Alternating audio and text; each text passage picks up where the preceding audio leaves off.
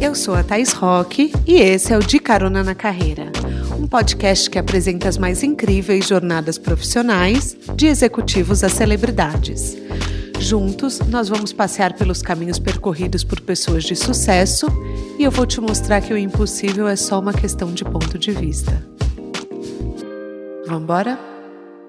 No nosso episódio cápsula de hoje, a gente vai pegar carona no jatinho de uma das personalidades mais amadas do cinema e da luta livre e do meu coração, The Rock. Ele foi lutador profissional por oito anos antes de entrar na carreira de ator e ser um dos maiores sucessos de bilheteria dos últimos tempos. Ele é apaixonado por esportes desde pequeno e aprendeu com o pai e o avô, desde cedo, golpes de luta, que eles também eram lutadores. O The Rock nunca sonhou em seguir a carreira que seguiu. Ele começou apaixonado por futebol americano, caiu na luta por necessidade e isso futuramente o levou para os estúdios. Bora entender essa trajetória? Apertem os cintos. Ai, que saudades que eu tava de falar essa frase. Que o nosso jatinho vai decolar.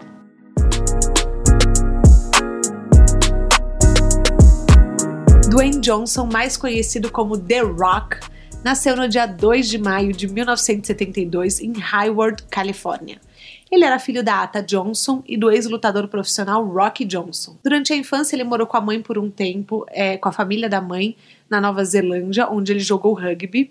E depois que ele voltou para os Estados Unidos, ele mudou de estado várias vezes. Morou na Carolina do Norte, em Connecticut, no Havaí, em Tennessee, na Pensilvânia.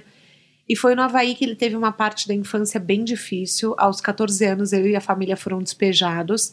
E eles também tiveram que se mudar da ilha porque eles não tinham o dinheiro para arcar com o custo fixo mínimo que o Havaí requeria. Então isso fez com que eles mudassem para Nashville e recomeçassem a vida, ou pelo menos tentassem.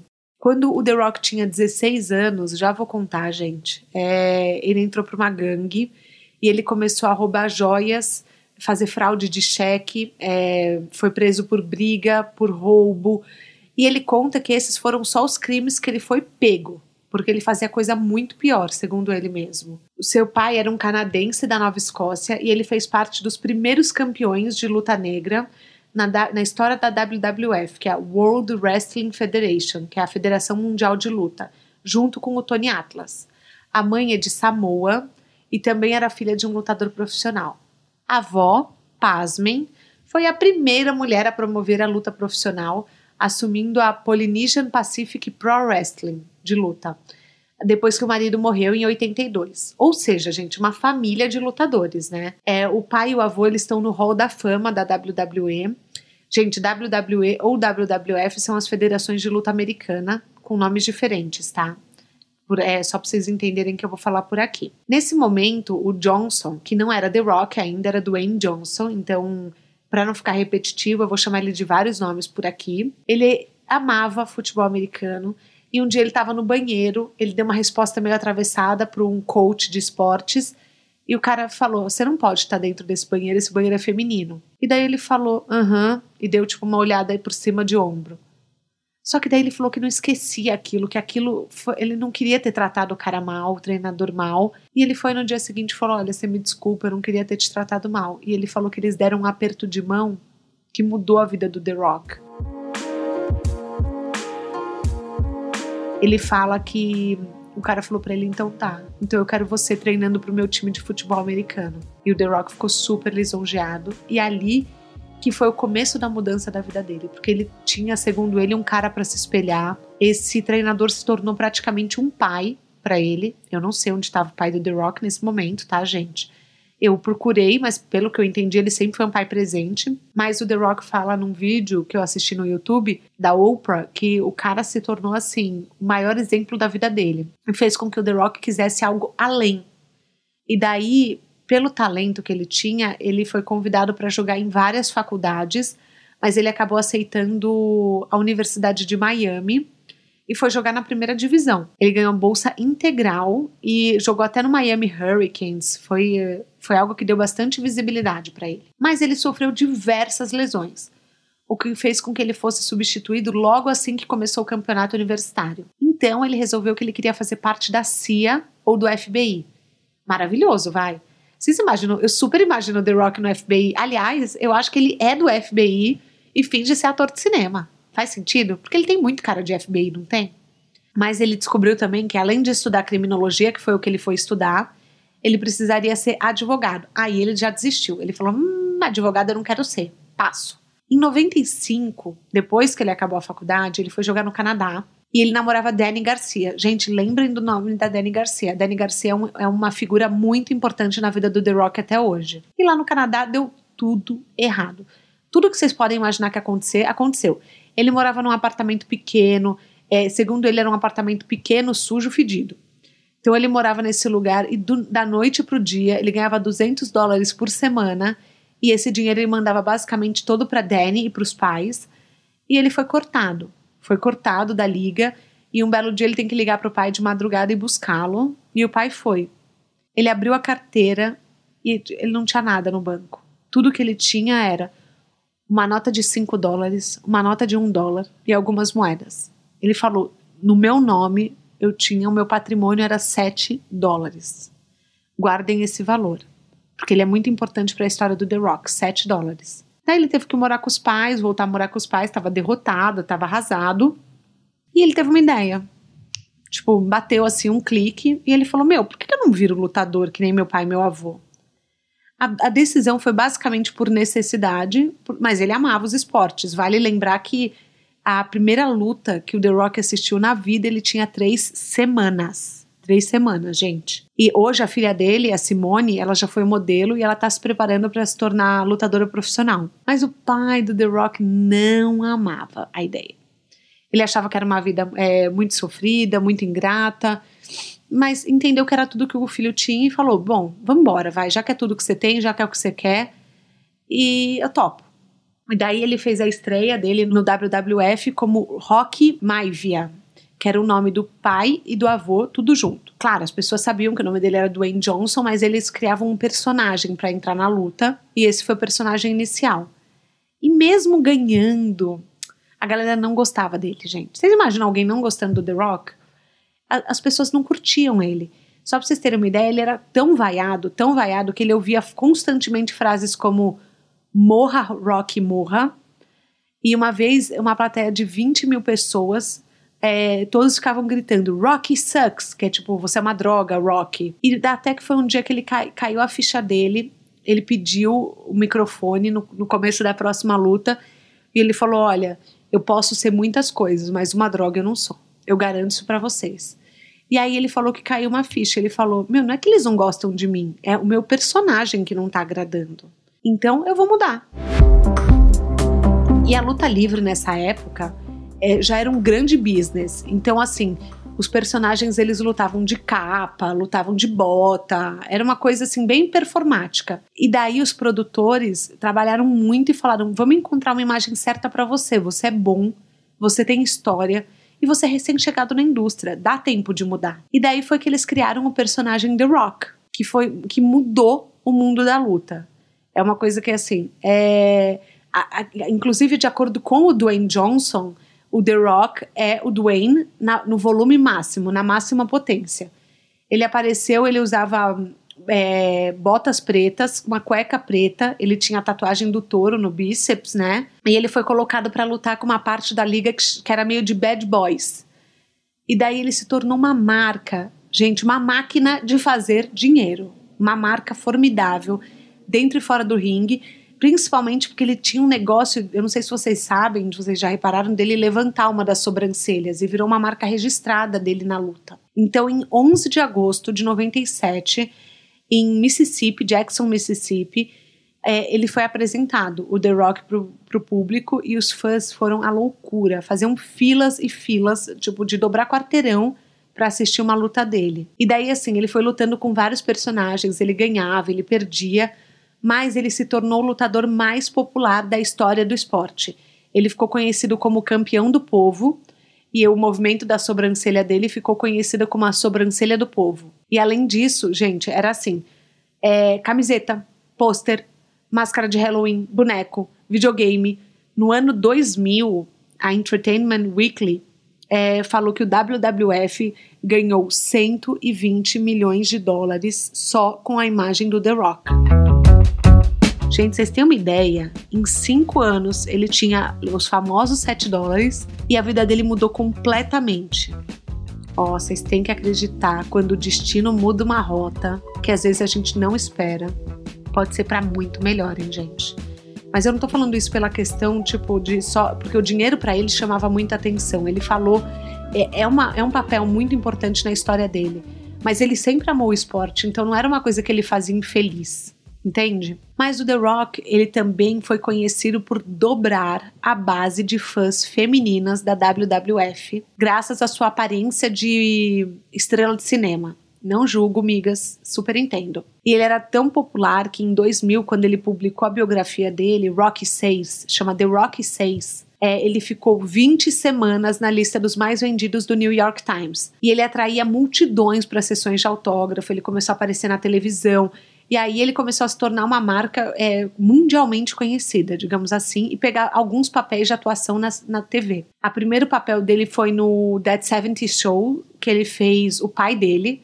Ele interpretou o pai dele. É, e também tinha, ele participou do Star Trek Voyager, acho que chama. Mas quando ele começou a ganhar um destaque foi quando ele apareceu no Saturday Night Live, que foi uma aparição que começou a chamar atenção. Em 2001, ele participou rapidinho do Retorno da Múmia ele fez o Escorpião Rei, um personagem, e ele ganhou nada mais, nada menos que 6 milhões de dólares. Era o recorde, The Rock e seus recordes, né? De que um iniciante recebeu no cinema. Então ninguém nunca no primeiro papel da vida ganhou tanto quanto The Rock ganhou. Em 2002, o papel dele foi tão significativo porque ele já era um cara muito famoso, né? Resolveram lançar o filme do próprio Escorpião. Ele chamava Escorpião Rei. E não era assim que, nossa, que era um filme que exigisse muita atuação, mas o The Rock se dedicou tanto, tanto, tanto, tanto, que os críticos só tinham elogio para ele. Claro que falaram muito mal assim das cenas, da tecnologia, do croma, mas com ele as pessoas começaram a ficar fanáticas pelo The Rock. No final de semana de estreia, eles lucraram 36 milhões de dólares e os críticos de cinema foram à loucura. Mas, vocês sabem qual filme que mudou a carreira do The Rock? Velozes e Furiosos 6. Gente, eu nunca esperaria essa resposta, apesar de saber que a franquia é gigantesca. É, foi aí que ele se tornou uma real estrela de cinema com o Vin Diesel. E eles não se gostavam, tá? Só pra vocês saberem uma coisa que eu descobri dos bastidores, era, eles tinham meio que uma briga, uma rixa, os dois. Então, várias fotos eles se recusavam a fazer juntos. Era o maior auê, assim, nas gravações mas ele ficou bem. Foi quando ele ganhou um, uma estrela, assim, sabe? Foi quando as pessoas, quer dizer, além do que ele já tinha, né? Foi quando as pessoas começaram a entender que ele era ator de cinema. E qual foi o meu grande motivo de querer gravar esse podcast hoje? Tudo começou que eu assisti uma palestra do The Rock com os jogadores do Lakers, que ele fala uma coisa, que ele nunca vive a vida no automático e ele nunca é, acredita que é normal a vida que ele tem. Ele tem uma motivação dentro dele que ele fala que sempre antes de viver algo muito bom, ele pensa: eu fui despejado aos 14 anos, eu fui expulso do Havaí, eu não tinha onde morar. Aos 16 anos eu fui preso várias vezes. Hoje eu tenho tudo que eu sonhei. Hoje eu tô aqui. E aí ele vai viver um momento bom. Ele fala que ele nunca age como se aquilo não fosse incrível ele sempre se lembra de quão incrível a vida dele é. Ele fala que assim, que daí ele sempre faz com que ele tenha as coisas em perspectiva. E outra coisa que ele faz é, ele sempre se vê contra a parede, as costas contra a parede. Ele fala que ele não se dá outra opção a não ser ir em frente. Que ele, ele olha e ele não fica olhando para trás. Ele não fica se lamentando, ele não fica pensando no passado. Ele sempre vê e fala: eu tenho que caminhar, eu tenho que ir para frente, eu tenho que andar, eu tenho que ir atrás do meu futuro. E é assim que ele se mantém motivado, sempre se enraizando nos momentos presentes, contando a história dele para ele mesmo e pensando: isso daqui não é normal. Olha, eu, isso aqui tem muito valor, eu tenho que ser grato por isso. E outra coisa que ele contou é que ele tem uma âncora todos os dias para se enraizar no mundo. Ele fala que assim, todo dia ele acorda às quatro da manhã antes de todo mundo e ele repete um mantra dele: ninguém trabalha mais do que eu, ninguém trabalha mais do que eu. E ele fala nessa hora na, no, na palestra para os jogadores, ele fala: eu adoro vocês, eu respeito vocês, mas ninguém aqui trabalha mais do que eu. Eu sou a pessoa que mais trabalha. Aí ele se aquece, treina e vai trabalhar, repetindo que ninguém trabalha mais do que ele. Foda, né, gente? Desculpa, muito incrível. Eu, eu adorei essa parte, assim, eu achei emocionante. Eu achei ele um cara super pé no chão. Achei ele um cara incrível. Você já tem essa impressão dele quando você vê, você acompanha ele pelas redes sociais, você fala, putz, ele é um cara legal, ele parece um cara bom. Mas assistindo e reunindo material é, para gravar o podcast, eu tive muita certeza disso. Eu é, falei, nossa, eu já admirava, sem saber de um terço do que eu sei, e realmente vale a pena, porque hoje a gente se questiona muito dos ídolos, né? O quanto os nossos ídolos são realmente pessoas legais. Principalmente nessa era de cancelamento, a gente tem visto muito isso. O quanto vale a pena é, torcer por alguém, é, sabe, levantar a bandeira de alguém, se essa pessoa é realmente correta, se essa pessoa é realmente, ela é um exemplo para a comunidade que ela vive. Então, enfim, é, fica essa dica. A princípio, por ele, vale muito a pena. E a luta livre se tornou, assim, parte do coração do The Rock, é, mas acabou sendo puramente show. Ele começou a ir muito mais para o cinema, ele começou a se identificar com os filmes, e a última participação dele numa luta foi no Madison Square Garden, Nova York, que eles lotaram, foi recorde de audiência numa luta e ele teve nada mais, nada menos que seu adutor rasgado por completo. E essa é uma outra parte muito legal, porque eles tinham fechado uma luta de 45 minutos. E quando estava com 13 minutos, o cara pulou em cima dele e rasgou o adutor. E ele falou que ele ouviu na hora, ele achou que uma coisa tinha estourado. Daí ele pegou, passou a mão na quadril, viu que não tinha nenhum osso para fora. Daí ele falou: Bom, dá para eu continuar. Ele perguntou para o juiz quanto tempo falta. O juiz falou 32 minutos. Ele falou: Putz, seja o que Deus quiser, vamos embora. E ele lutou 45 minutos completos. Então ele fala: Eu sempre dou o meu melhor. Eu sempre dou ao meu máximo. E esse é um exemplo disso. Agora, vocês lembram da história dos 7 dólares que eu falei para vocês guardarem e da Dani, a esposa dele, que eles foram casados por 10 anos? Em 2012, eles abriram uma produtora. E como se chamava a produtora? Em inglês, né? 7 dólares. 7 bucks. Porque era tudo que ele tinha na carteira. Cara, eu sinto que o The Rock ele é muito uma pessoa. Gente, eu sei que eu pareço meio fanática pelo The Rock agora, mas eu tenho uma impressão que ele é um cara muito pé no chão. E daí é uma, essa produtora é uma produtora que cria conteúdo para TV, para filmes, para canais a cabos e, claro, muitos e muitos e muitos filmes do The Rock mas fazem filmes de outra pessoa sim, porque eu entrei no site para ver se era uma, um conteúdo só The Rock ou se tinha coisas de outras pessoas. E tem. Até, inclusive, agora eles estão fazendo uma agência de publicidade, eles estão ampliando bastante a Seven Bucks.